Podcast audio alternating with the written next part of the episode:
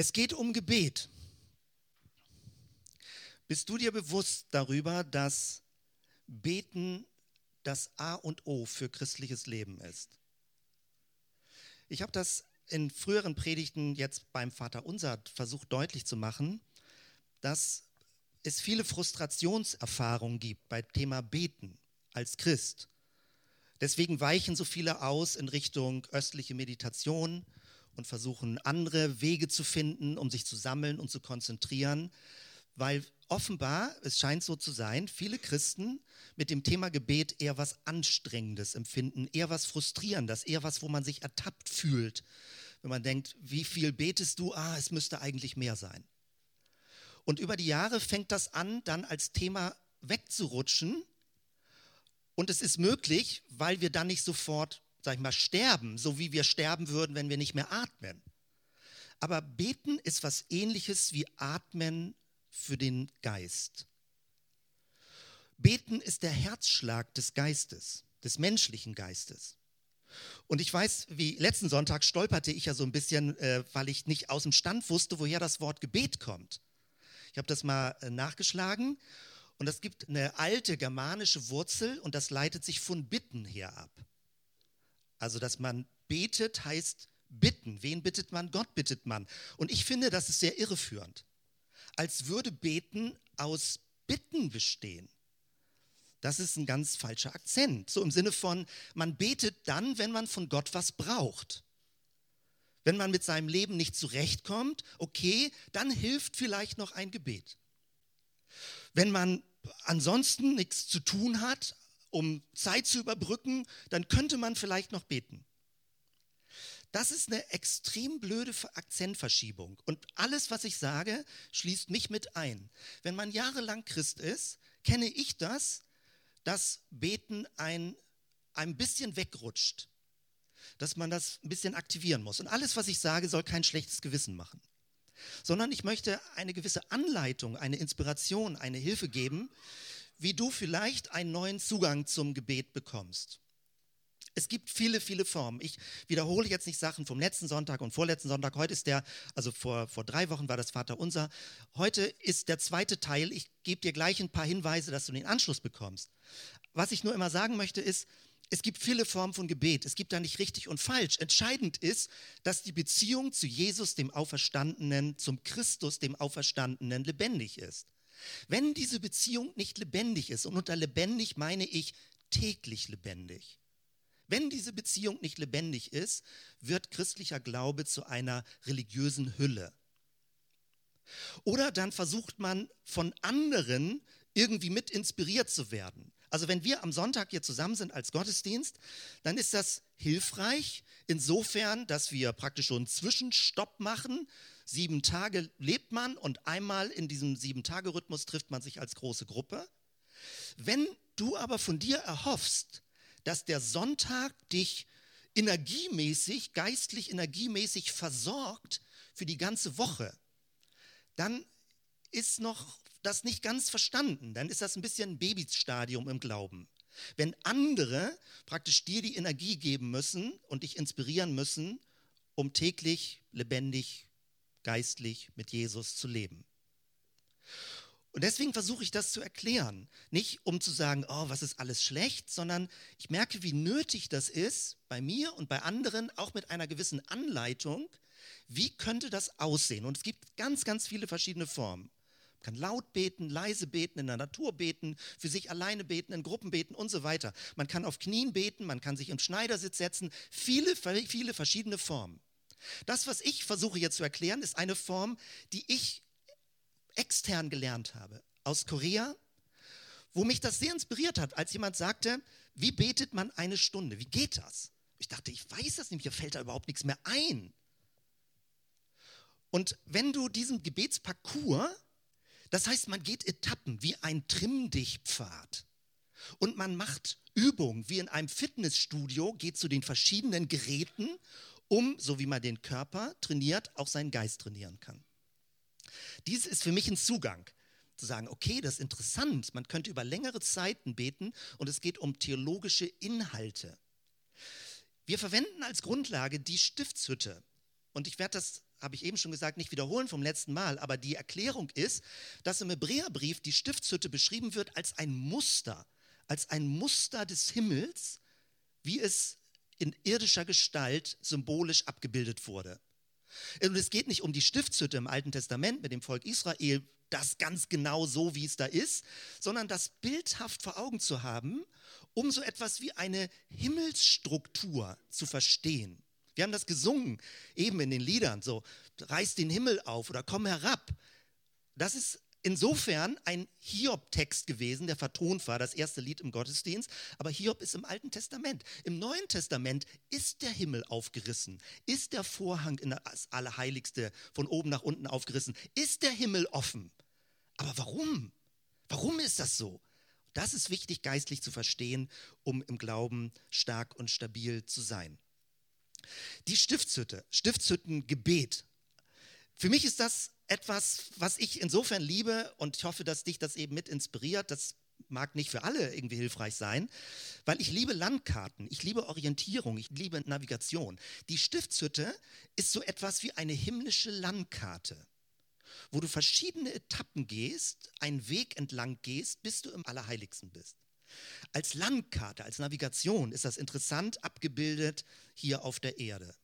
Und doch, und ich betone immer, wir sind im Neuen Testament und deswegen lese ich euch nochmal diese Passage aus dem Hebräerbrief jetzt ergänzend vor zum letzten Sonntag, Hebräer 4, Vers 14. Dort steht, weil wir denn einen großen hohen Priester haben, Jesus, den Sohn Gottes, der die Himmel durchschritten hat, so lasst uns festhalten an dem Bekenntnis. Denn wir haben nicht einen hohen Priester, der nicht könnte mitleiden mit unserer Schwachheit, kam heute in der Anbetungszeit vor. Jesus ist Mensch geworden. Christus ist Mensch geworden. Er kennt unsere Freuden, er kennt unsere Frustrationen, unsere Traurigkeiten. Er kann mitleiden mit unserer Schwachheit, sondern der versucht worden ist in allem wie wir, doch ohne Sünde. Darum lasst uns, und das habe ich dick gedruckt, freimütig hinzutreten zu dem Thron der Gnade auf dass wir Barmherzigkeit empfangen und Gnade finden und so Hilfe erfahren zur rechten Zeit. Immer wieder kurz die Erinnerung, dass dieses freimütig hinzutreten, das Luther-Text, Luther-Übersetzung, dass das nicht so kumpelhaft bei Gott geht.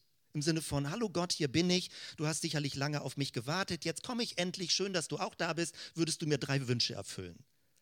Das ist ein falsches Verständnis. Wir haben es mit einem heiligen Gott zu tun, der in der unsichtbaren Welt wirkt und wir haben als Menschen von uns keinen Zugang in diese Welt. Alles, was wir glauben, wäre ein Zugang, egal auf welchem unterschiedlichen spirituellen Weg, ist aus christlicher Sicht eher eine Spiegelerfahrung. Es ist nicht wirklich Zugang zum heiligen, lebendigen Gott. deswegen wird das in der Bibel Offenbarung genannt, dass uns erklärt wird, wie kommen wir in die Heiligkeit Gottes hinein, in seine Gegenwart und können aus dieser Freimütigkeit, nicht aus einer Ängstlichkeit, nicht aus einer Unterwürfigkeit, sondern aufrecht, förmlich mit erhobenem Haupt und erhobenen Armen in Gottes Gegenwart treten und beten. Wo ist Gott? Natürlich sagen wir, Gott ist grundsätzlich überall. Und doch gibt es besonders verdichtete Momente im Gebet, wenn man zusammen betet, wenn man alleine betet, wo man irgendwie das Gefühl hat, es ist wie Energie im Raum. Das ist spannend. Und ich glaube, viele Leute wünschen sich eigentlich, dass sowas passiert. Und äh, es ist wichtig, dass wir das weiter im Blick behalten und danach streben und Sehnsucht danach haben. Das also hier als grob Orientierung, hier ein Bild mit der Feuersäule, die Stiftshütte in der Wüste, mitten im, unterm Volk und drumherum lagern die Israeliten je nach Stämme, wie das in der Bibel beschrieben wird. Kurz der Rückblick. Es sind sieben Etappen. Wir hatten letzten Sonntag drei gemacht. Brandopferalltag, Reinigungsbecken und dann sind wir beim siebenarmigen Leuchter. Da habe ich gestoppt und heute machen wir weiter und sind dann in der zweiten Etappe beim Schaubrottisch, Räucheropferaltar und bei der Bundeslade und dann noch eine siebte Etappe. Damit geht es also los. Dies nochmal hier der Überblick. Wir gehen praktisch hier rein. Christus sagt im Johannesevangelium, ich bin die Tür, dass man durch Christus in die geistlich-spirituelle Welt eintritt und dann sind praktisch diese Etappen hier. Und wir gehen jetzt weiter hier mit dem Bereich 4 und da kommen wir jetzt zu deinem Arbeitsblatt. Was ist der Bereich 4? Das ist der Schaubrottisch Und das ist ein tolles Bild für das Wort Gottes. Das Wort Gottes als Nahrung für unseren Geist. Dass wir von Gott her berührt werden in unserem Inneren und aufgebaut werden durch ihn. Ich möchte euch das einfach im zügigen Sinne durchgehen, also diese Etappen und betone immer wieder, dass es nicht so eine detailverliebte Predigt, wo man Tiefenbohrungen macht und das nochmal von der und von der Seite beleuchtet, sondern das ist so etwas wie ein großer theologischer Überblick, welche Themen bedeutsam sind, die wir immer wieder auffrischen müssen in uns drin und klären müssen, um geistlich gesund zu bleiben. Hier also jetzt die vierte Etappe und die vierte Etappe handelt vom Wort Gottes. Gottes Wort achten. Das ist eine Grundsatzfrage an dich und an dein geistliches Leben. Wie hältst du es mit dem Wort Gottes? Äh, auch so ein, glaube ich, so ein Thema, was einem schnell ein schlechtes Gewissen machen kann. Wie viel liest man in der Bibel? Liest man überhaupt in der Bibel? Liest man mal so sporadisch in der Bibel? Liest man so salzstangenmäßig zwischendurch in der Bibel so die Losung, mal so gerade ein Vers aus dem Zusammenhang gerissen? Alles besser als nichts. Aber wie steht es mit deinem Üben, die biblischen Texte besser zu verstehen? Ich glaube, dass das ein lebenslanger Lernweg ist, dass man immer wieder neu guckt, auch schwierige Texte anguckt, schöne Texte sich anguckt, um damit zu leben. Wir werden ja gleich das nochmal anwenden, indem wir gedanklich das nochmal durchgehen, um es besser in Erinnerung zu haben. Und eine große Hilfe ist, wenn man eine echte Bibel dabei hat. Also das Ganze verliert ja so das Haptische, dass man es anfassen kann, wenn man es nur noch auf dem Handy hat oder auf dem Tablet oder irgendwo. Aber so eine echte Bibel, so eine Buchbibel, in der Hand zu haben, hat was Schönes. Selbst wenn die Augen schwach sind und man kann sie nicht mehr lesen oder irgendwie so. Ähm, die früheren Rabbiner, auch die modernen Rabbiner, da gibt es die Überlieferung, dass sie die Schriftrollen in den Arm nehmen und damit tanzen. Dass die Schriftrollen förmlich ihre Tanzpartner sind. Sie tanzen mit dem Wort Gottes, um es besser zu verstehen, zu verinnerlichen, wertzuschätzen. In der Bibel wird davon gesprochen, dass das Wort Gottes wie Honig ist. Die Propheten sprechen davon. Es kommt wie Honig in uns hinein und es geht wie Honig in unseren Gaumen durch bis in den Magen hinein. Es gibt ganz viele Bilder. Fünf Bilder, die ich dir zeigen möchte. Und immer wenn man bildlich ist, auch wenn man sich die Stiftshütte bildlich vorstellt, also ein Tisch mit Broten drauf, die frisch gebacken werden, als Erinnerung an das Manna in der Wüste, wenn man sich es bildlich vorstellt, kann man es besser in Erinnerung behalten. Deswegen jetzt fünf Bilder, die in der Bibel für das Wort Gottes gebraucht werden. Ein erstes Bild ich habe leider gerade eben einmal den Vers übersprungen, den lese ich nochmal. Psalm 119, Vers 11. Ich behalte dein Wort in meinem Herzen, damit ich nicht wieder dich sündige. Und das ist aktiv. Man behält aktiv das Wort Gottes im Herzen. Und äh, die Rabbiner haben das gemurmelt, gebetet. Tag und Nacht wird in der Bibel im Psalm 1 geschrieben, dass wir Tag und Nacht. Das ist ein hoher Anspruch. Und da geht es nicht darum, dass du das alles so machen sollst und das Gefühl hast, frustriert zu sein oder sein zu müssen, wenn es nicht geht.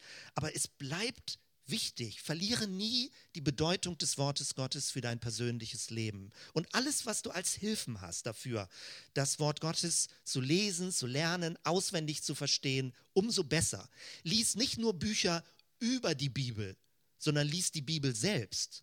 Häufig kenne ich das bei Christen, dass sie sagen, die Bibel ist an vielen Stellen so schwer, ich brauche ein Buch, was mir, okay, was mir hilft, oder so ein Erbauungsbuch oder ein Andachtsbuch, auch alles gut aber achte darauf, dass du den direkten Text liest. Eine Bibelübersetzung findest, die lesbar ist für dich, die nicht zu altertümlich rüberkommt, die hilfreich ist für dich und bleibe direkt am Text, weil die Textqualität der Bibel hat noch mal was anderes als nur ein Buch über die Bibel zu lesen. Fünf Bilder jetzt also, das Wesen des Wortes Gottes. Hier Psalm 119, Vers 105. Dein Wort ist meines Fußes Leuchte und ein Licht auf meinem Wege. Ganz klar, also ich meine damit, das Wort Gottes ist Licht. Als ich äh, schon länger her jetzt, ja, also ganz so doof bin ich dann doch nicht, aber damals war ich so ein bisschen doof, als ich mein Handy neu hatte, wusste ich nicht, dass man einfach so mit dem Daumen hochschieben eine Taschenlampe anmachen kann.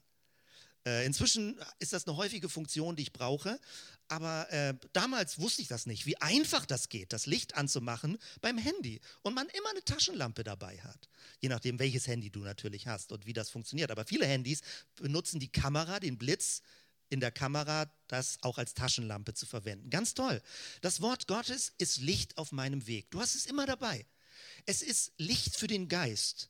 Wenn du bestimmte Bibeltexte liest, dann merkt man förmlich die Energie, wenn man sie nicht nur gedanklich liest, sondern laut ausspricht, dass irgendwie etwas Dunkles in deinem Geist, etwas Vernebeltes, heller wird, weil das Licht Gottes in unseren Geist hineinfällt.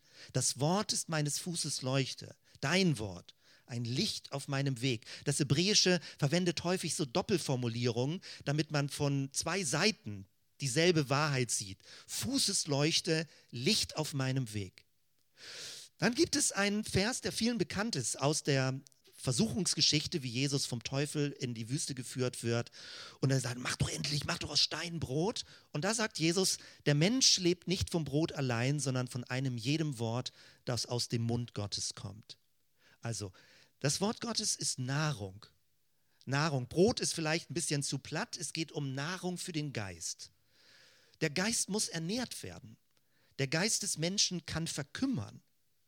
Du merkst das nicht sofort, wenn der Körper verkümmert, älter wird, schrumpelig wird, das merkt man. Beim Geist merkt man das nicht sofort. Einen kleinen Geist haben bedeutet, dass Menschen keine Weitherzigkeit haben, dass sie keinen größeren Blick haben, dass sie gekrümmt in sich drin sind, nur sich selbst, ihre eigenen Anliegen, ihre eigenen Probleme, ihre eigenen Bedürfnisse. Das ist ein kleiner gekrümmter Geist. Und du kennst das bei Menschen. Menschen sind dann atmosphärisch ein bisschen sowas wie ein schwarzes Loch. Du investierst Energie in sie rein und alles fällt in dieses schwarze Loch rein. Das sind Beziehungen, die dir Energie rauben. Das sind, würde ich jetzt von biblischem Verständnis sagen, Menschen mit einem kleinen Geist. Die immer aufgebaut, immer ernährt werden, die immer so einen Babygeist in sich drin haben, der schreibt, gib mir mehr zu essen, gib mir mehr zu essen. Und sie wollen nicht wachsen. Sie wollen nicht selbst essen lernen. Ein weiter, ein großer Geist fängt an, Führung für das eigene Leben zu übernehmen, Verantwortung für das eigene Leben zu übernehmen. Ein großer, weiter Geist fängt an, aufrecht zu gehen. Er fängt an, ich zu sagen. Ich führe mein Leben. Ich will mein Leben führen. So wächst innerlich dein Geist. Und das Wort Gottes inspiriert dich dazu, dass du aufrecht gehen kannst und nicht gekrümmt bist, wie ein Embryo förmlich gekrümmt ist. Nicht nur, dass man negativ drauf ist, aber wir kommen förmlich aus einer Krümmung heraus in diese Welt. Und wir lernen unser ganzes Leben aufrecht zu gehen. Wenn Religion, egal ob christlich oder eine andere, dich krümmt, ist es eine schlechte Religion und eine falsche Auslegung der Religion. Die christliche Religion ist für viele Jahrhunderte immer wieder von mächtigen Leuten verwendet worden, instrumentalisiert worden, um das Volk zu krümmen, unterwürfig zu machen. Das ist falsch. Die Bibel ist ein rebellisches Buch. Die Bibel sagt, du selbst hast Zugang zu Gott. Du musst nicht nur auf einen Pastor hören, du musst nicht nur auf irgendjemanden Wichtiges hören, sondern du selbst kannst in der Bibel lesen. Du selbst kannst ein geistliches Leben führen. Du selbst kannst aufrecht und verantwortungsvoll durch das Leben gehen. Die Bibel ist insofern ein rebellisches Buch, ein demokratisches Buch, weil sie sagt, jeder hat diesen Zugang zu Gott und kann das leben. Das ist toll. Und Gebet mit dieser Spur baut dich in diese Richtung auf. Nahrung für den Geist. Etwas Drittes, ein Samen, ein Samenkorn. Ich habe nicht alle Bibelverse jetzt auf dem Zettel. Ich gebe euch nachher noch ein ausführlicheres äh, Zettel, wo die, das alles auch noch ein bisschen genauer draufsteht. Aber zum Mitschreiben, dann behält man es besser. Das ist die Geschichte vom vierfachen Ackerfeld wo Jesus denn sagt, auf die verschiedenen Bereiche fallen die Samenkörner aus und so weiter. Und äh, an einigen Stellen geht es auf. Und dann sagt er so am Rande, der Same ist das Wort Gottes. Das heißt, äh, das Wort Gottes ist wie ein Samenkorn, das in unser Inneres hineinfällt. Und es fängt erst langsam an zu keimen. In unserem letzten Donnerstagskreis, wir haben ja so einen ganz kleinen GÜ-Kreis mit kleinen Kindern und Steffi hat mit uns einen kleinen Kresse, äh, also so einen kleinen Kressetopf gemacht, wo, man, wo wir kleine Samenkörner am Donnerstag reingestreut haben. Und bei uns zu Hause, Kurt Kresse, vielleicht lade ich mal ein Bild hoch, also auf die Website, Kurt Kresse hat jetzt Haare bekommen. Das heißt, die Kresse ist rausgewachsen. Innerhalb von drei Tagen hat die eine Höhe von drei Zentimetern bekommen. Man kann richtig sehen, wie aus einem Samenkorn etwas herauswächst. Und so ist das, wenn das Wort Gottes in unser Leben hineinfällt. Manchmal wissen wir nicht ganz genau, wann bin ich eigentlich Christ geworden. Natürlich, hoffentlich gab es bei dir irgendwie einen Punkt, wo du ganz bewusst Ja gesagt hast, wo du ganz bewusst gesagt hast, ja, ich will mit Jesus gehen. Aber es gibt in der Regel einen Vorlauf wo irgendwie ein Wort in dich hineingefallen ist, eine Bibelstelle, was jemand gesagt hat mal zu dir, eine Erfahrung, die du gemacht hast. Und es kann Wochen, Monate, Jahre brauchen, bis dieser Samenkorn aufgeht.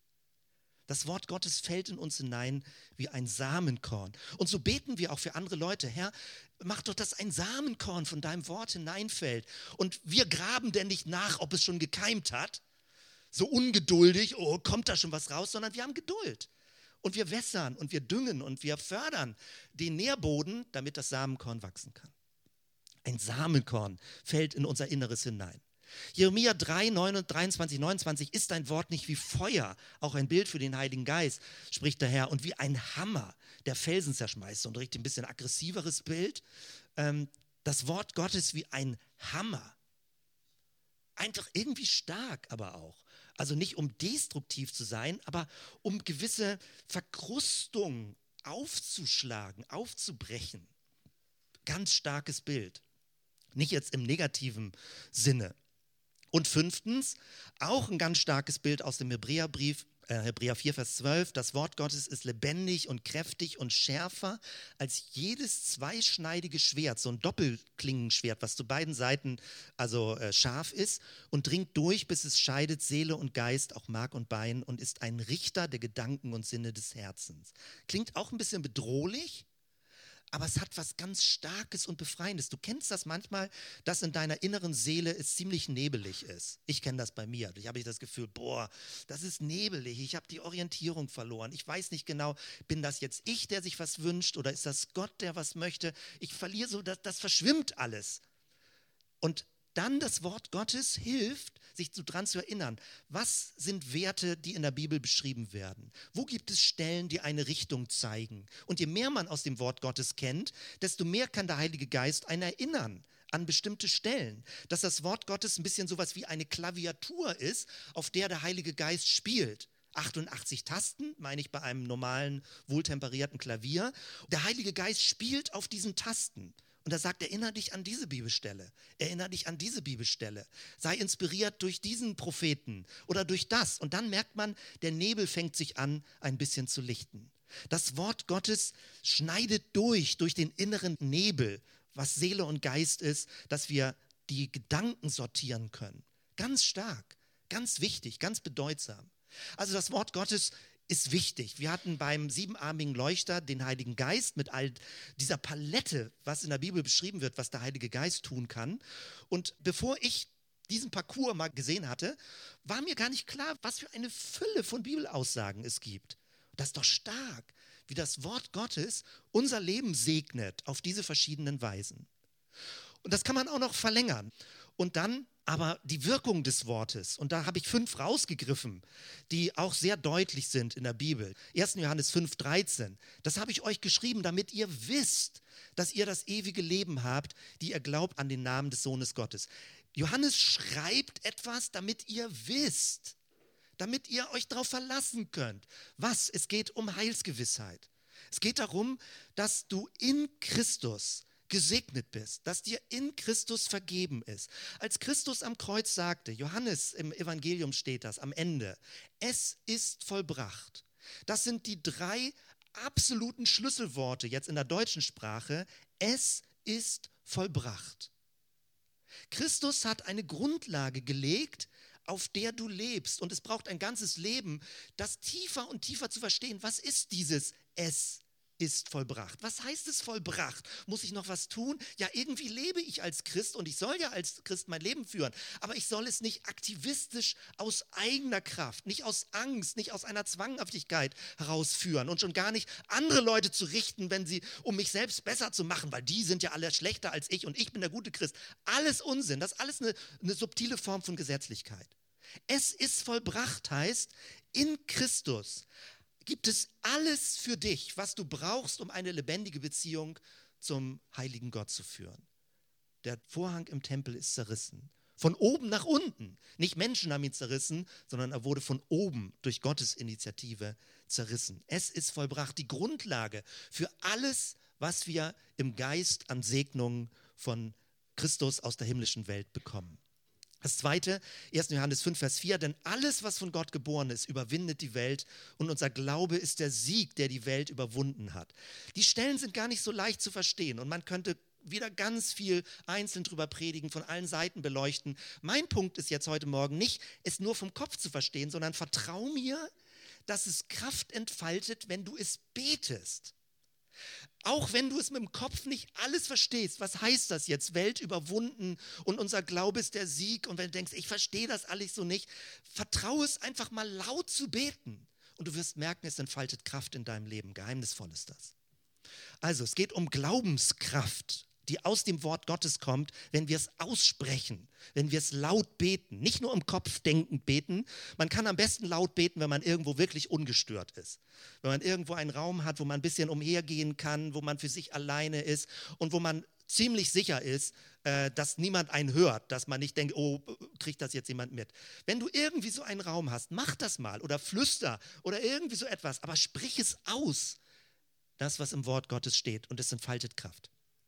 Stärkung und Ermutigung ist nochmal ein stärkerer Akzent in die Richtung. Johannes 15, Vers 11, aber auch an anderen Stellen. Das sage ich euch, sagt Jesus, damit meine Freude in euch bleibe und eure Freude vollkommen werde. Es geht darum, aufgebaut zu werden durch das Wort Gottes. Wenn du auf schwierige Bibelstellen stößt, und es gibt eine Reihe von sehr schwierigen Bibelstellen, denn lass dich davon nicht runterziehen, sondern lese drüber hinweg über die schwierigen Bibelstellen und sage, Herr, du weißt, ich verstehe das noch nicht richtig. Ich würde das gerne ein bisschen besser verstehen, aber es wird mich nicht abhalten, die schönen Bibelstellen äh, zu lesen und zu beten. Also lass dich nicht von schwierigen Bibelstellen zu doll irritieren, dass du dann blockiert wirst. Eine ganz starke Stelle, 2. Timotheus 3, 16 und 17. Alle Schrift von Gott eingegeben ist Nütze zur Lehre, zur Zurechtweisung. Das ist ein bisschen strenges Lutherdeutsch. Also praktisch eine Anleitung für das Leben, eine Zurechtweisung zur Besserung, klingt so ein bisschen streng. Zur Erziehung in der Gerechtigkeit, dass der Mensch Gottes vollkommen sei, zu allem guten Werk geschickt. Also die Bibel ist eine, bei aller Kompliziertheit in der Bibel, eine Anleitung, ein gutes Leben zu führen. Ein Leben zu führen, was vor Gott Bestand hat. Weisheit. Die Bibel ist voller Weisheit. Als ich junger Mann war, habe ich viel in den Sprüchen gelesen weil es ist eine Fülle von Lebensweisheiten sind in den Sprüchen drin und man muss nicht alle Fehler selbst machen, um zu begreifen, was schlecht ist. Man kann auch von anderen Jahrtausende alte Weisheit in der Bibel lernen, um zu wissen, worauf man achtet, dass man nicht alles selbst ausprobieren muss. Das Leben ist zu kurz, um alle Bösartigkeiten selbst auszuprobieren und zu wissen, dass sie böse sind. Man kann auch einfach sich auf das Gute konzentrieren. Und fünftens, Sprüche 3, Vers 1 und 2, mein Sohn, vergiss meine Weisung nicht und dein Herz behalte meine Gebote, denn sie werden dir langes Leben bringen und gute Jahre in Frieden. Im Neuen Testament geht es auch um Bewahrung bis in die ewige Welt hinein. Das ist schon prophetisch förmlich im Alten Testament. Langes Leben, gute Jahre in Frieden förmlich über den Tod hinaus. Also eine Bewahrung zum ewigen Leben. Das Wort Gottes ist Kraft und es trägt dich durch den Tod hindurch. Je älter man wird, wissen wir ja, dass irgendwie der Tod unausweichlich wird. Und ich hoffe, dass wenn ich im Sterben liege, dass mir Bibelverse einfallen, dass ich sie auswendig in Erinnerung habe und dass ich sie zitieren kann äh, innerlich. Äh, ich merke, wie mir Sachen, die ich früher mal auswendig kannte, die ich nicht mehr so ganz auswendig kann und dass ich das auch gerne wieder auffrischen muss. Äh, und sich da gegenseitig zu helfen, ist sehr wertvoll. Und auch Lieder, die man auswendig kennt, dass man sie singen kann, wenn man äh, niemanden da hat, der einem das vorspielt. Wirkung des Wortes Gottes. Das ist ein ganz starker Teil. Jetzt gehen wir ein bisschen ähm, zügiger durch die anderen Bereiche durch. Die fünfte Etappe ist der Räucheropferaltar. Und der, da wurde immer etwas raufgelegt, das so Wohlgeruch praktisch 24 Stunden am Tag hochzog. Der stand vor dem, vor dem Vorhang ins Allerheiligste. Und ich finde, das ist sehr schön, wenn das als Bild verwendet wird, um den ewigen Bund Gottes deutlich zu machen, die Heilsgeschichte sich vor Augen zu führen. Und das kannst du in mehreren Etappen machen. Hier schon bei dem sogenannten Sündenfall in der Bibel, 1. Mose 3, Vers 15, da steht, der, also der verheißene Messias, ist praktisch eine Prophetie, der soll dir, der Schlange, dem Teufel, den Kopf zertreten und du wirst ihn in die Ferse stechen. Christen deuten das auf die Ankündigung der Kreuzigung dass Christus gestorben ist. Der Teufel wollte Jesus praktisch besiegen, aber indem Jesus bereit war, gehorsam bis in den Tod zu sein, hat sich das genau umgedreht, dass durch diesen Tod der Teufel besiegt wurde. Wer die Chroniken von Narnia von C.S. Lewis kennt, da wird das großartig beschrieben, wie der Löwe praktisch bereit ist, sein Leben zu geben und plötzlich der, der Opfertisch zerbricht in dem Moment. Ganz großartig wird das da beschrieben, genau diese Dynamik, um die es geht. Also, es geht um Gottes ewigen Bund, Adam und Eva schon, die Prophetie vor Augen. Danke, Jesus, dass du vor Urzeiten prophetisch angekündigt wurdest. Beten, ihn dafür verehren und anbeten. Dann gibt es den Noah-Bund. Und das finde ich ist ganz toll, wenn Leute Sorge haben. Natürlich gibt es echt Bedrohliches auf unserer Welt und immer wieder neue Atombomben und immer wieder neue Schutzschilde und immer wieder neue Weltraum und so weiter. Und doch steht in der Bibel drin, dass Gott zugesagt hat. 1. Mose 8. Gott sprach, ich will hinfort nicht mehr die Erde verfluchen. Solange die Erde steht, soll nicht aufhören Saat und Erde, Frost und Hitze, Sommer und Winter, Tag und Nacht. Gott entscheidet, wann diese Erde zu Ende geht und ein neuer Himmel und eine neue Erde kommt. Ob sie verwandelt wird, wie er das auch immer hinkriegt. Aber Gott selbst entscheidet das. Bei aller Bedrohung, die punktuell auf unserer Erde natürlich da ist. Der Noah-Bund, ganz, ganz mächtig und stark. Dann Abraham, wir hatten da auch drüber gesprochen, auch letztes Mal, der Segen Abraham. Der Fluch ist zerbrochen. Der Fluch, der auf der Menschheit liegt. Und durch Abraham, durch Christus letztendlich kommt der Segen zu uns. Abraham hat schon die Ankündigung gehabt, in dir sollen gesegnet werden alle Geschlechter auf Erden. Großartig das zu beten, die Heilsgeschichte zu beten. Ich merke, dass für mich ist das so. Ich finde das einfach ein, ich weiß nicht, ich habe keine Worte dafür, ein großes Privileg, das klingt immer so gönnerhaft, aber ich finde das etwas so Schönes, in einer riesig großen, Jahrhunderte, Jahrtausende alten Geschichte zu leben. Und sie begann vor vielen, vielen hundert Jahren. Und sie wird weitergehen, bis Christus kommt, bis der Messias kommt. Und ich glaube daran, dass viele Stellen in der Bibel viel wörtlicher zu verstehen sind, als manche glauben. Vieles ist symbolisch, aber man sollte nicht alles symbolisieren. Der Messias wird beschrieben als ein Lichtblitz, das Jesus sagt, wie ein Lichtblitz, der die Erde umleuchtet. Ich denke dabei Star Trek förmlich an Nexus, der Nexus wie ein Lichtblitz, der kommt. Plötzlich ist alles erleuchtet und durchleuchtet, transparent. Großartig das vor Augen zu haben. Die wir leben in einer großen Geschichte, es ist eine große Deutungsgeschichte, die der jüdische und der christliche Glauben anbietet, dass Menschen mit in diese Geschichte hineinkommen. Dann gibt es natürlich Israel als erwähltes Volk, nicht um arrogant zu sein, aber als erwähltes Volk, dass es äh, ein Volk von Priestern sein soll, dass es für andere Menschen da sein soll, ein Prototyp sein soll. Ich meine nicht heutige Politik und Israel alles, sondern die große Geschichte des Volkes Israels. Und es ist ein Riesenmissverständnis, dass die Kirche für viele hunderte von Jahren bis ins 20. Jahrhundert behauptet hat, sie hätte Israel beerbt. Das Volk Israel hat abgewirtschaftet, jetzt kommt die christliche Kirche. Nein, der, der Bund Gottes mit dem Volk Israel ist nicht kaputt, ist nicht zerbrochen sondern das Volk Israel ist nach wie vor das Bundesvolk und die Christen wurden hineingepfropft in diesen Ölbaum. Israel ist unser großer Bruder, wir sind der kleine Bruder und Christus steht über dem, er ist der Erstgeborene. Also das heißt, wir danken für diesen Bund, in den wir mit hineingenommen wurden, äh, den Israel-Bund, auch schon mit der Ankündigung Jeremia, dass ein neuer Bund kommen wird. Gott wird das Gesetz in unser Herz hineingeben. Und das geschieht durch Christus. Jesus Christus als Mittler des neuen Bundes, Hebräer 9, damit durch seinen Tod, der geschehen ist zur Erlösung von den Übertretungen unter dem ersten Bund, die Berufenen das verheißene Erbe empfangen. Er ist der Mittler des neuen Bundes. Und das feiern wir und daran erinnern wir uns immer, wenn wir Abendmahl zusammen feiern. Abendmahl ist schade, wenn es äh, sag mal, sich aushöhlt zu einem leeren christlich-religiösen Ritual. Wir feiern diesen neuen Bund, dass etwas Neues gekommen ist in Christus. Es ist vollbracht. Es ist etwas geschehen, was vorher nicht da war. Der Himmel ist offen durch Christus. Nicht, weil ich irgendwie jetzt in Gottes Gegenwart trete, sondern weil ich in Jesu Namen in die Gegenwart Gottes treten kann und darf und befreit vor Gott stehen darf. Und dann gibt es die Weiterführung, natürlich die Gemeinde, dass die Gemeinde der Leib Christi ist, die, das Zeitalter des Heiligen Geistes. Der äh, Christus ist leibhaftig nicht mehr auf der Erde, aber das Zeitalter des Geistes. Und das Zeitalter des Geistes, äh, hier Offenbarung wird das an mehreren Stellen beschrieben und der Geist und die Braut sprechen kommen, geht praktisch darauf hin, auf die Wiederkunft Christi, der Messias, auf die neue Welt. Das ist die große Geschichte, der Räucheropferaltar. Sieben Etappen. Man kann durchgehen, man findet seine eigenen Worte, das zu beschreiben, zu beten. Man macht sich das große Panorama bewusst, wenn man betet. Und dann bist du ein Leben mit einer Berufung, mit einer Bestimmung, die du herausfindest. Herr, wie passe ich rein in diese große Geschichte? Was ist meine Aufgabe in dieser großen Geschichte? Ich habe ein kleines Leben, ich möchte gerne mit dir zusammenleben, ich möchte hingegeben leben.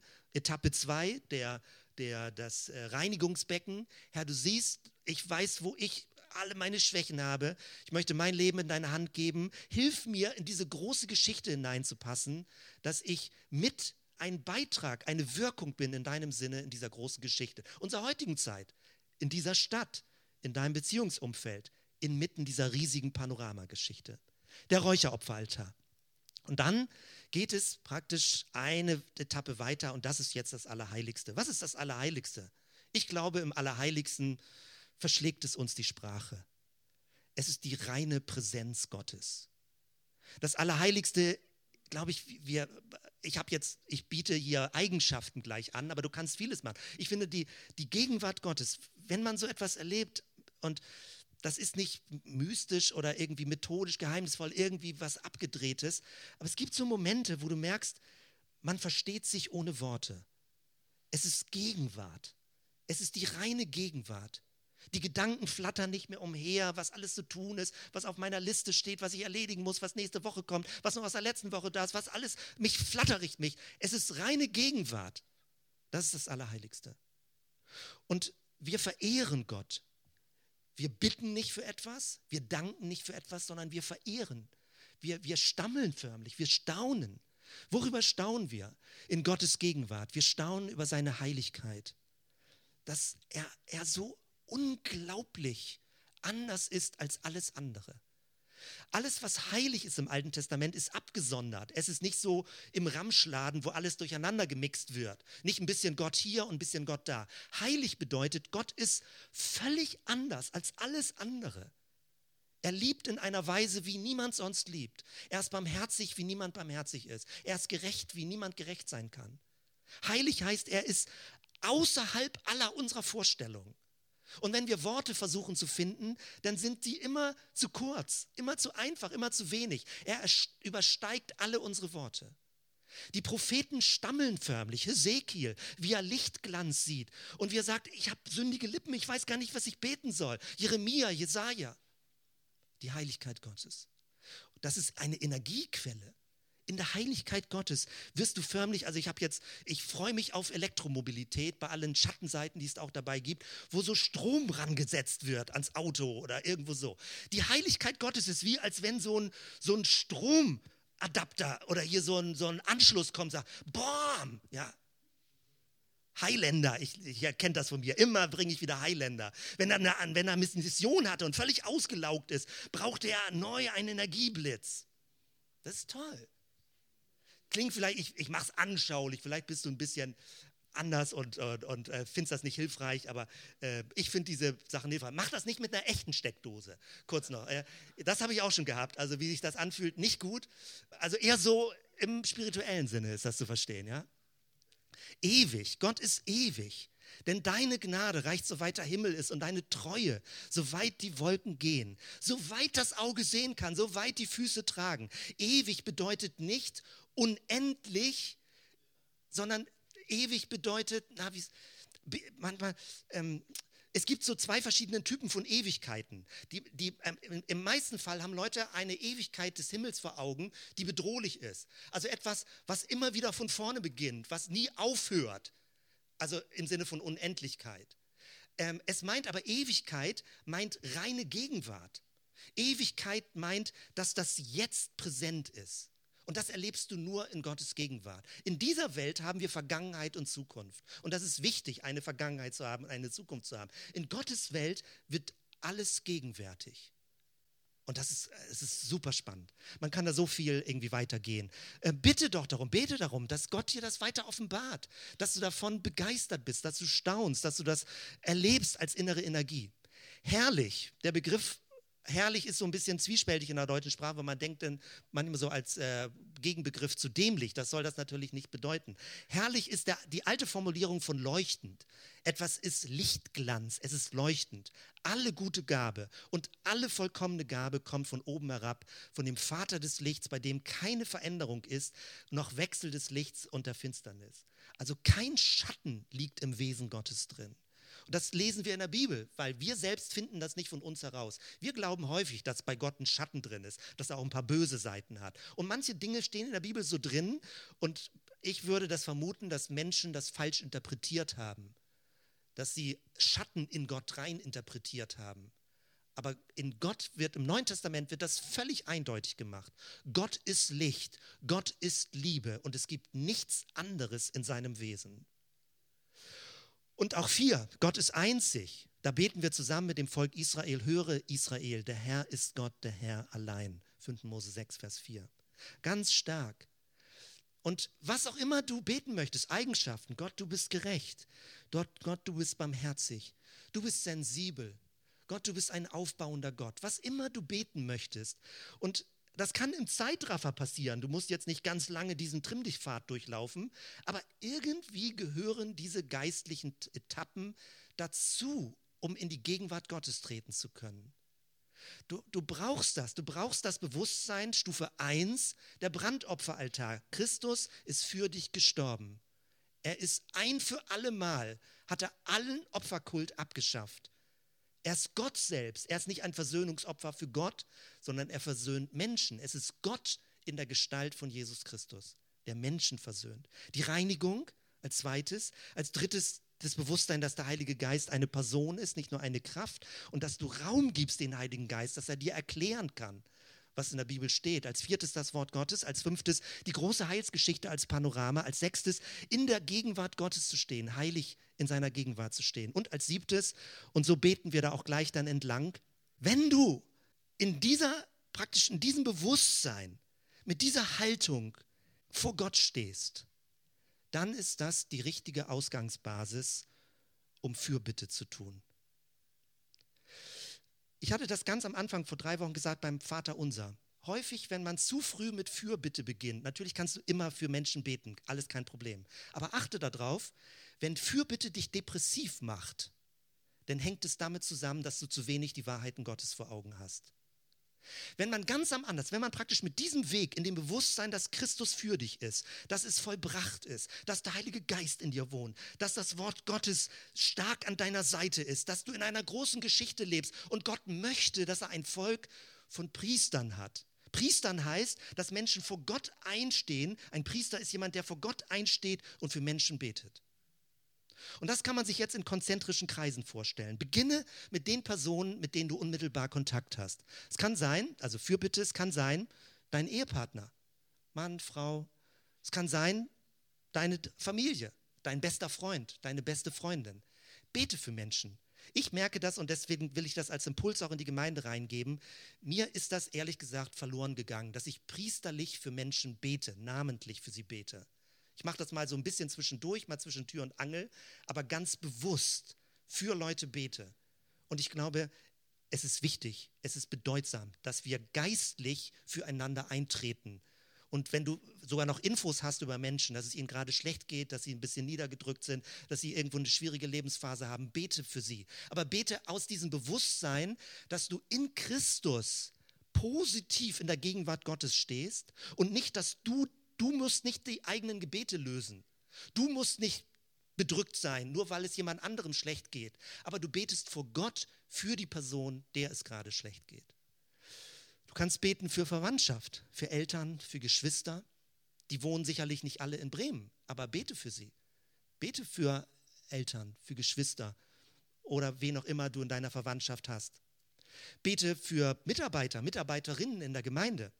Bete für deinen Hauskreisleiter, deine Zellgruppenleiterin. Bete für Leute, die Verantwortung haben. Bete für die Anbetungsleiter, dass Gott ihnen Kraft und Energie gibt, am Sonntag die Anbetungszeit zu leiten. Denk nicht, das müssen wir alles nur menschlich lösen. Es ist was Geheimnisvolles, wenn über diesem menschlichen Zusammenkommen plötzlich irgendwie, irgendwie mehr geschieht im unsichtbaren Bereich. Die Anbetungsleiter sind doch auch nur Menschen. Bete für sie, dass Gott sie gebraucht und uns dadurch inspiriert. Bete für Freunde, die Jesus noch nicht kennen. Und nicht aufdringlich, nicht übergriffig, äh, aber sag einfach, wenn, wenn dir das am Herzen liegt, bete für Leute. Bete in dem Bewusstsein, dass Jesus durch das Wort Gottes ein Samenkorn in ihr Herz legen kann. Bete für die Stadt, bete für unsere Stadt, Kinderarmut. Bete dafür, wie das Bremen viele Probleme hat. Also nicht, dass Bremen Probleme bekommt, sondern dass sie weniger werden. Bete für die Regierung. Bete für die Leute, die versuchen, Verantwortung zu haben. Das kannst du genauso für unser Land beten, so mühsam wie das mit der Regierungsbildung war. In der Bibel werden wir herausgefordert, angeleitet, betet für die Regierung. Und da geht es nicht darum, ob Leute Christen sind oder nicht. Viele Leute, natürlich haben Leute, die meisten auch Verantwortlichen, eine positive Motivation zum Wohle des Volkes. Und bete für die Welt. Und das ist doch klar, dass unsere Welt dunkel ist an ganz vielen Stellen. Und bete, dass das Friedensreich Gottes vor Augen bleibt. Bete für Missionare, wo du Kontakt hast. Bete für Christen in Ländern, wo sie verfolgt werden. Es gibt so vieles. Aber bete es nicht aus einer inneren Krümmung heraus, nicht aus einer inneren Weinerlichkeit heraus. Herr, du weißt, wie schlimm alles ist, sondern bete es in dem Bewusstsein, dass du von Gott gebraucht wirst, etwas auszusprechen, zu segnen, die Welt zu segnen, Menschen zu segnen, direkte Personen zu segnen. Es ist keine Selbstverständlichkeit, wie Kinder sich entwickeln. Bete für die Kinder. Es gibt so vieles. Das einfach als Anregung. Und damit breche ich jetzt an dieser Stelle ab und wir versuchen das nochmal so im Schnelldurchgang zusammen mit praktisch mit Augen zu durchzugehen. Ich bitte die Musiker, dass ihr nach vorne kommt und wir mit Instrumentalmusik praktisch zusammen das nochmal so gedanklich durchgehen. Ich ermutige dich, du musst nicht sitzen bleiben, du kannst irgendwo dich woanders hinbewegen oder hier vorne aufs Sofa gehen oder dich hinstellen. Ich bete gerne im Stehen, wenn ich also so bete. Und ähm, mach, wie es dir hilft. Aber achte darauf, dass es nicht nur eine theoretische Wahrheit ist, sondern dass es anfängt, für dich ein Instrumentarium zu werden. Du kannst mitmurmeln, wenn du möchtest, wenn äh, Instrumentalmusik läuft, dass wir einfach so zusammen diesen Weg gehen. Lass uns doch irgendwie zusammen beten. Vielleicht können wir auch, um ein bisschen Bewegung reinzukriegen, bist du bereit, einmal mit aufzustehen? Du kannst dich dann gerne, wenn äh, wieder auch hinsetzen. Aber einmal lass uns so beginnen mit Stehen vor Gott. Danke, Jesus. Danke einfach für deine Kraft. Danke für dieses Bild der Stiftshütte, was uns inspiriert und anleitet, die verschiedenen Themenfelder vor Augen zu haben. Du hast gesagt, es ist vollbracht, Jesus. Vielen Dank, Christus gekreuzigt, gestorben, auferstanden. Danke, Jesus. Danke für dein Wort. Wir wollen dein Wort ehren. Wir wollen es achten. Wir wollen uns nicht verlaufen in allen möglichen Diskussionen, was menschlich, was göttlich, was inspiriert, was nicht inspiriert ist. Insgesamt dein Wort, wir wollen es achten und wir wollen daraus lernen. Danke, Jesus, dass du uns, dass diese Schriften uns erreicht haben. Dass Menschen das aufgeschrieben haben, was sie mit dir erlebt haben. Dein Wort ist Licht in unserem Leben. Danke, Jesus, für dieses Licht. Dein Wort ist Nahrung. Danke, Jesus, dass es uns ernährt, unseren Geist aufbaut, wachsen lässt. Danke, Jesus, dafür. Dein Wort ist wie ein Samenkorn. Und danke, Herr, dass Menschen irgendwie was in uns hineingesprochen haben, dass dieses Samenkorn aufgegangen ist, dass wir in uns drin gemerkt haben, wie das Wort Gottes wächst. Dein Wort ist wie ein Hammer, das Verkrustungen und Verhärtungen aufschlagen kann. Dass wir geschmeidig werden für den Heiligen Geist, dass so innere Festungen gebrochen werden. Bindungen. Dein Wort zerbricht Bindungen. Danke, Herr. Danke für diese Kraft. Doch, dass dein Wort wie ein Schwert ist, was schneidet, wo Dinge so menschlich sind, die uns abbringen wollen von dir, die uns irritieren, die uns auf Abwege bringen, dass wir geistlich sehen können. Dein Wort filtert, dein Wort sortiert, dein Wort klärt. Ich lasse ein paar Momente einfach so im Stillen bei der Musik. Bete doch leise oder murmel und drück die Wertschätzung gegenüber dem Wort Gottes aus. Mit deinen Bildern, mit deinen Begriffen.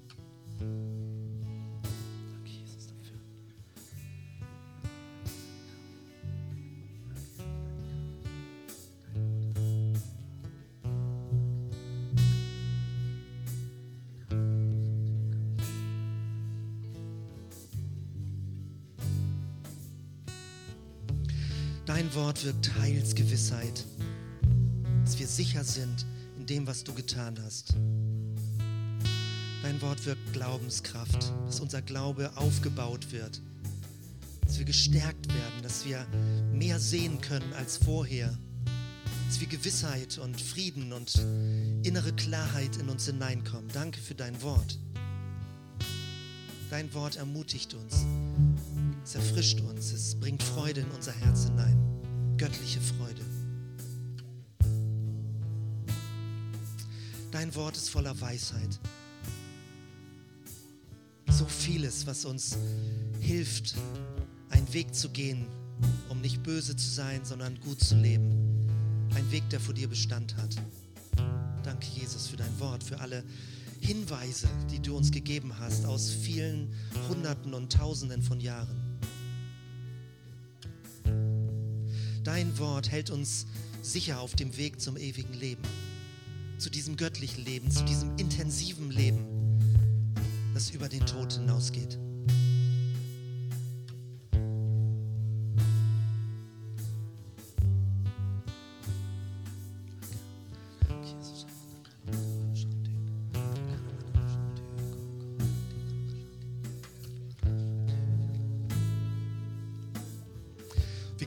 Etappe weiter. Nächste geistliche Trimm dich Etappe der Räucheropferaltar. 24 Stunden, 60 Minuten, 60 Sekunden, jeden Augenblick des Lebens geht dieser Wohlgeruch nach oben, steigt nach oben, Gebete der Heiligen und die Segenskraft Gottes, die zu uns kommt, ununterbrochen. Nichts muss herbeigebetet werden. Der Vorhang ist offen. Der ewige Bund ist geschlossen. Der neue Bund in Christus.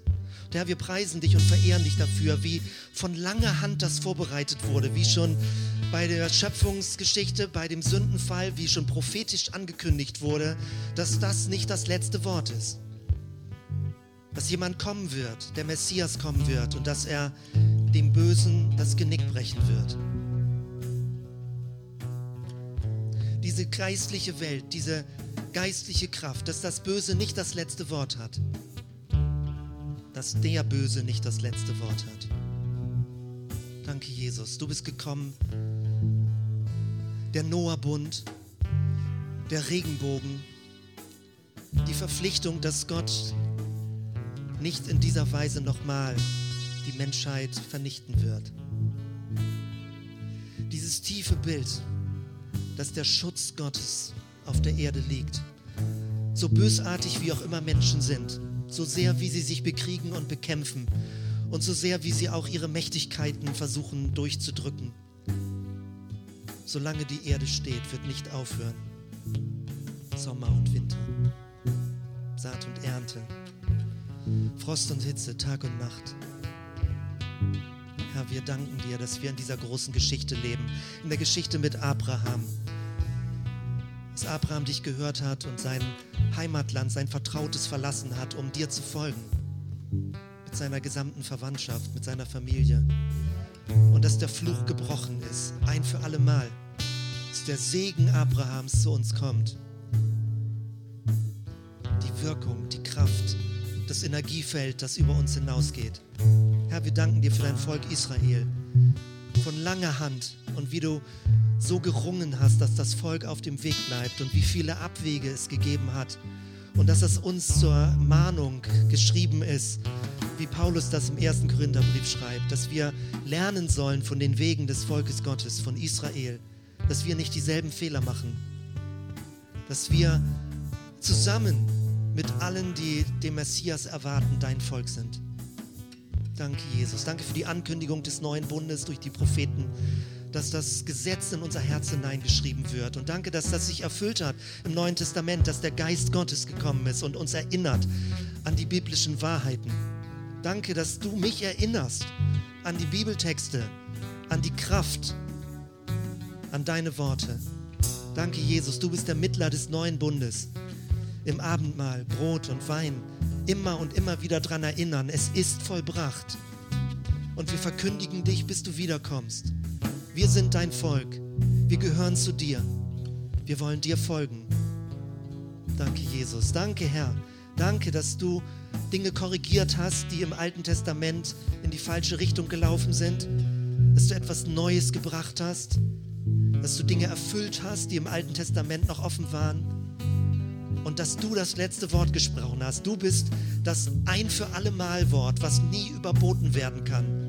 In dir ist ein für alle Mal klar, dass Gott barmherzig ist, dass er Liebe ist, dass er Licht ist, dass er dich liebt, dass er mich liebt, dass er dich hält, dass er mich hält.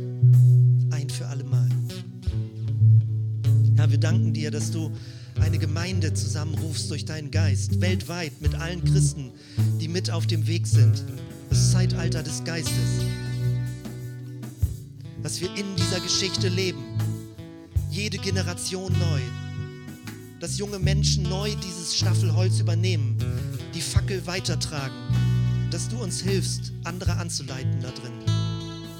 Danke für alle, die uns inspiriert haben, für die Vorgängergenerationen die uns inspiriert haben, auf den Anfänger und Vollender des Glaubens zu sehen. Du Christus, den Weg zu laufen und nicht aufzugeben, nicht müde zu werden. Danke, Herr. Wir wollen dir entgegengehen. Und wir beten darum, dass du uns entgegenkommst. Maranatha, Herr, komme bald. Die Braut Christi, die dich erwartet, die wach sein will, die nicht einschläft, die erwartend sind, die nicht irgendwo weggehen oder irgendwas kaufen oder sich ablenken lassen, sondern selbst wenn sie nichts mehr in ihren Öllampen haben, die dabei bleiben, dich zu erwarten. Die ihr ganzes Bewusstsein ausrichten darauf, dass der Messias kommt, dass die neue Welt kommt und niemand kann dich aufhalten. Dein ist das Reich und die Kraft und die Herrlichkeit in Ewigkeit. Dein ist das Reich, wie im Himmel so auf Erden. Niemand wird dich aufhalten können zu tun, was du dir vorgenommen hast. Wir verehren dich. Und im Bild gehen wir durch, durch diesen zerrissenen Vorhang, durch diesen schweren Vorhang in das Allerheiligste, wo früher nur unter höchsten Sicherheitsvorkehrungen der hohe Priester einmal im Jahr hineingehen durfte. Der Zugang ist frei. Wir treten freimütig in Jesu Namen in die Gegenwart. Wir müssen uns nicht erklären, wir müssen uns nicht entschuldigen, wir müssen nicht, gebückt kommen, wir müssen nicht zerknirscht in Gottes Gegenwart gehen, weil Christus für uns ist. Wir können aufrecht stehen. Du kannst aufrecht stehen mit deinem Körper, du kannst den Kopf erheben, du kannst die Arme erheben, du kannst aufrecht stehen. Sei nicht gebeugt in deinem Geist. Christus ist mit dir. Er ist an deiner Seite. Er ist dein Schutzanzug. Gott, ewiger Gott. Du bist heilig. Du bist ewig. Du bist voller Lichtglanz. Die Corona Gottes. Das Leuchten. Überall leuchtet es. Alles ist transparent. Es gibt keinen Schatten, keine Finsternis. Nichts, was destruktives, nichts, was runterzieht. Alles ist präsent, alles ist gegenwärtig und alles ist von der Schönheit her durchleuchtet. Die Finsternis muss fliehen. Du bist einzig. Zusammen mit deinem Volk Israel beten wir. Höre, Herr, der Herr allein. Du bist der Einzige, der Einzige, der Wahre, der Lebendige. Niemand ist außer dir ehren dich, dass wir von dir erwünscht sind, dass wir in deiner Gegenwart sein können, jeden Tag neu, ständig in unserem Bewusstsein, immer vor dir leben können, im Geist wandeln. Und in diesem Bewusstsein, Herr, beten wir für andere. Du möchtest, dass wir Priester sind, Könige, ein priesterliches, königliches Volk. Leute, die nicht nur an sich denken, die nicht nur ihr eigenes Leben optimieren wollen, sondern die Diener sind für andere, die segnen wollen. Wir beten für die Menschen, die unmittelbar um uns herum sind. Mach das jetzt bei dir. Bete für deinen Ehepartner, bete für die Personen, die mit dir im Haushalt wohnen oder mit denen du direkt befreundet bist. Bete für sie, dass Gott in ihnen wohnt und der Lichtglanz Gottes sie berührt und segnet.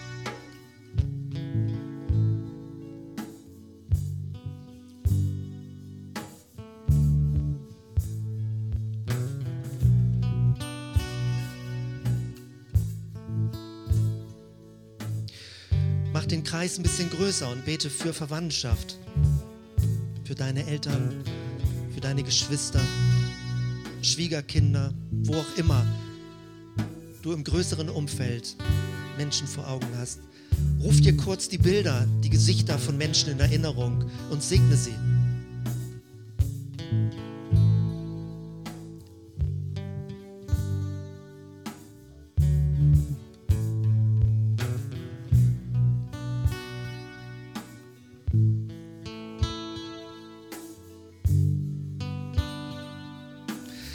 Erweitern den Kreis auch auf die Gemeinde. Die Reihenfolge kann auch umgekehrt sein, je nachdem, wo du sagst, mit wem du besonders befreundet und wer direkt bei dir ist. Wen hast du vor Augen? Deine Zellgruppe, deine Kindergruppe, die du vielleicht Sonntag für Sonntag auch mit begleitest und unterstützt. Welche Bilder kommen dir in Erinnerung? Welche Menschen weißt du, dass sie Kraft brauchen? Segne sie.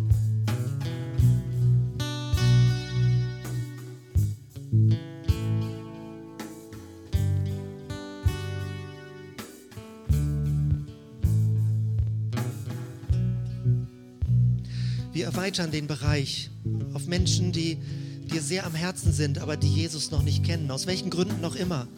Weil sie negative Erfahrungen mit Kirche gemacht haben, weil sie blöde Prägungen in sich drin haben, weil sie ein verzerrtes Gottesbild haben, was auch immer. Bete darum, dass der Same Gottes in ihr Herz fällt und aufgeht, dass er wächst in ihrem Herzen. Versuch Menschen nicht zu manipulieren. Bedrängen sie nicht. Werde nie übergriffig. Aber sei bereit, Momente zu nutzen, wo du ein Zeugnis für Jesus bist bete für sie. Bete schon viel länger für sie, als bis du eine Gelegenheit kommst, über Jesus zu reden. Segne sie. Segne sie in dem, was sie tun. Viele Menschen sind so engagiert für das Gute.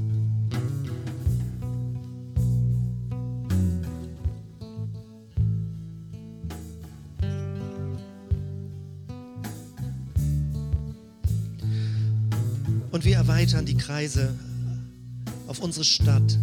Wen hast du vor Augen? In der Regierung vielleicht? Beten für die Sozialsenatorin, die uns unterstützt bei Surf the City. Danken dafür, für all das, Herr, was du uns an offenen Türen gibst hier in dieser Stadt. Für Leute, die Kulturzentren leiten, die so engagiert sind und Menschen zusammenbringen wollen, die nicht Hass und Negativen und Abgrenzung Raum geben, die nicht Menschen nach ihrer Hautfarbe bewerten, sondern die Brücken bauen. Herr, wir danken dir dafür, für alle Leute, die engagiert sind in unserer Stadt, die auf andere zugehen, die fremd sind, die sie willkommen heißen. Wir segnen sie.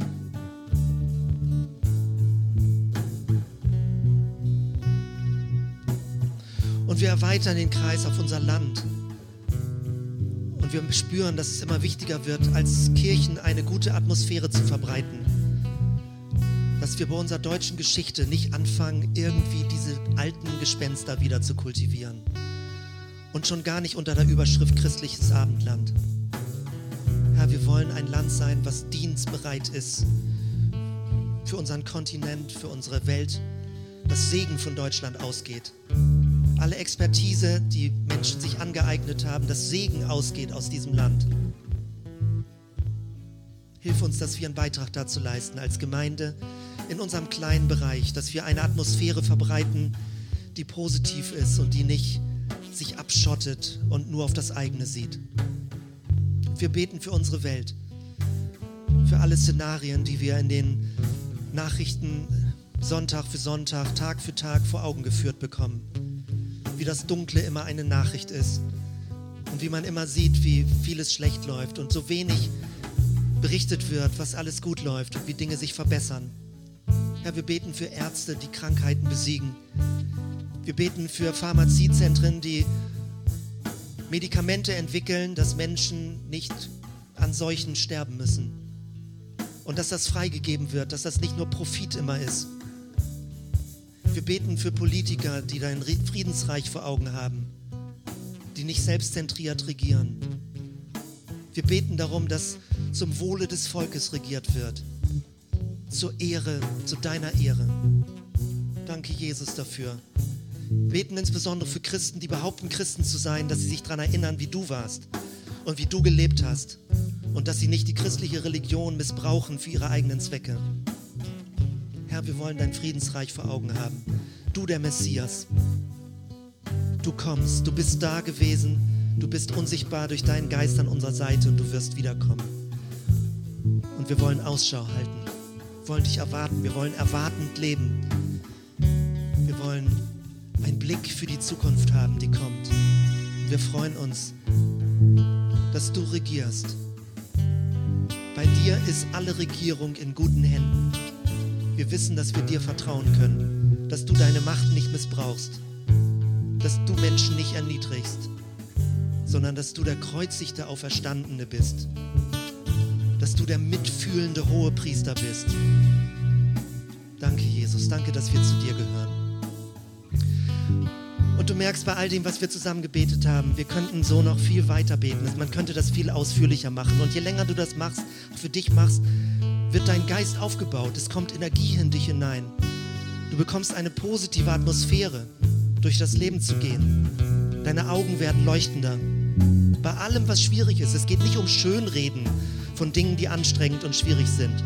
Aber es geht darum, dass die geistliche Welt präsenter in uns ist dass wir lebendig mit Jesus leben und mit ihm reden und sein Geist Impulse uns geben kann.